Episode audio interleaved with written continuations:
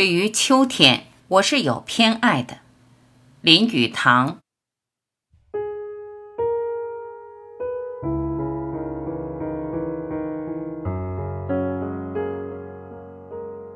秋天的黄昏，一人独坐在沙发上抽烟，看烟头白灰之下露出红光，微微透露出暖气，心头的情绪便跟着那蓝烟缭绕而上，一样的轻松。一样的自由。不转眼，燎烟变成缕缕的细丝，慢慢不见了。而那霎时，心上的情绪也跟着消沉于大千世界。所以也不讲那时的情绪，而只讲那时的情绪的况味。待要再划一根洋火，再点起那已点过三四次的雪茄，却因白灰已积得太多而点不着，乃轻轻一弹。烟灰静悄悄地落在铜炉上，其静寂如同我此时用毛笔写在中纸上一样，一点的声息也没有。于是再点起来，一口一口地吞云吐雾，香气扑鼻，宛如红乙翠微香再爆的情调。于是想到烟，想到这烟一股温熏的热气，想到室中缭绕暗淡的烟霞，想到秋天的意味。这时才忆起，向来诗文上“秋”的含义并不是这样的，使人联想的是肃杀，是凄凉，是秋扇，是红叶，是荒林，是凄草。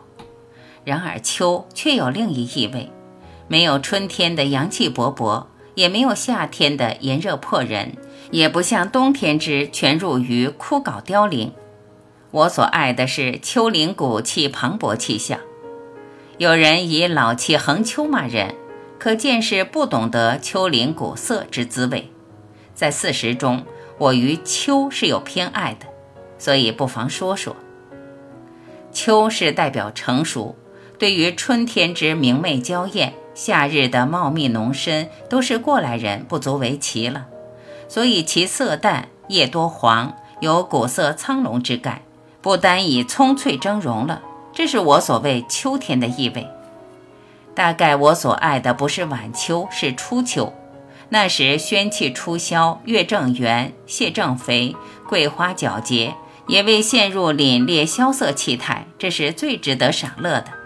那时的温和，如我烟上的红灰，只是一股熏熟的温香罢了；或如文人以排脱下笔惊人的格调，而渐趋纯熟练达，弘毅坚实。其文读来有深长意味，这就是庄子所谓“正得秋而方宝成结实”的意思。在人生上最享乐的就是这一类的事，比如酒以醇以老为佳，烟也有和烈之变。雪茄之佳者，远胜于香烟，因其味较和。唐诗烧的得法，慢慢的吸完一支，看那红光炽发，有无穷的意味。鸦片无不知，然看见人在烟灯上烧，听那微微划拨的声音，也觉得有一种诗意。大概凡是古老、纯熟、熏黄、熟练的事物，都使我得到同样的愉快。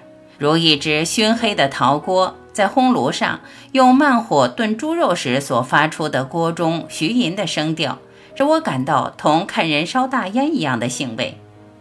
或如同一本用过二十年而尚未破烂的字典，或是一张用了半世的书桌，或如看见街上已熏黑了老气横秋的招牌，或是看见书法大家苍劲雄浑的笔迹，都令人有相同的快乐。人生世上如岁月只有四十，必须要经过这纯熟时期；如女人发育健全、遭遇安顺的，也必有一时徐娘半老的风韵。为二八佳人所不及者，使我最佩服的是邓肯的佳句。诗人只会吟咏春天与恋爱，真无道理。须知秋天的景色更华丽、更辉奇，而秋天的快乐有万倍的雄壮、惊奇、独立。我真可怜那些妇女实践偏狭，使他们错过爱之秋天的宏大的赠赐。若邓肯者可谓识趣之人。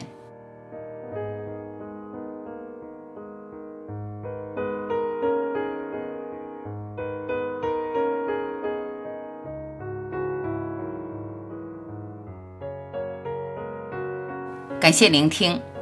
如果您喜欢我播出的节目内容希望在评论区看到你的留言。我是婉琪我们明天再会。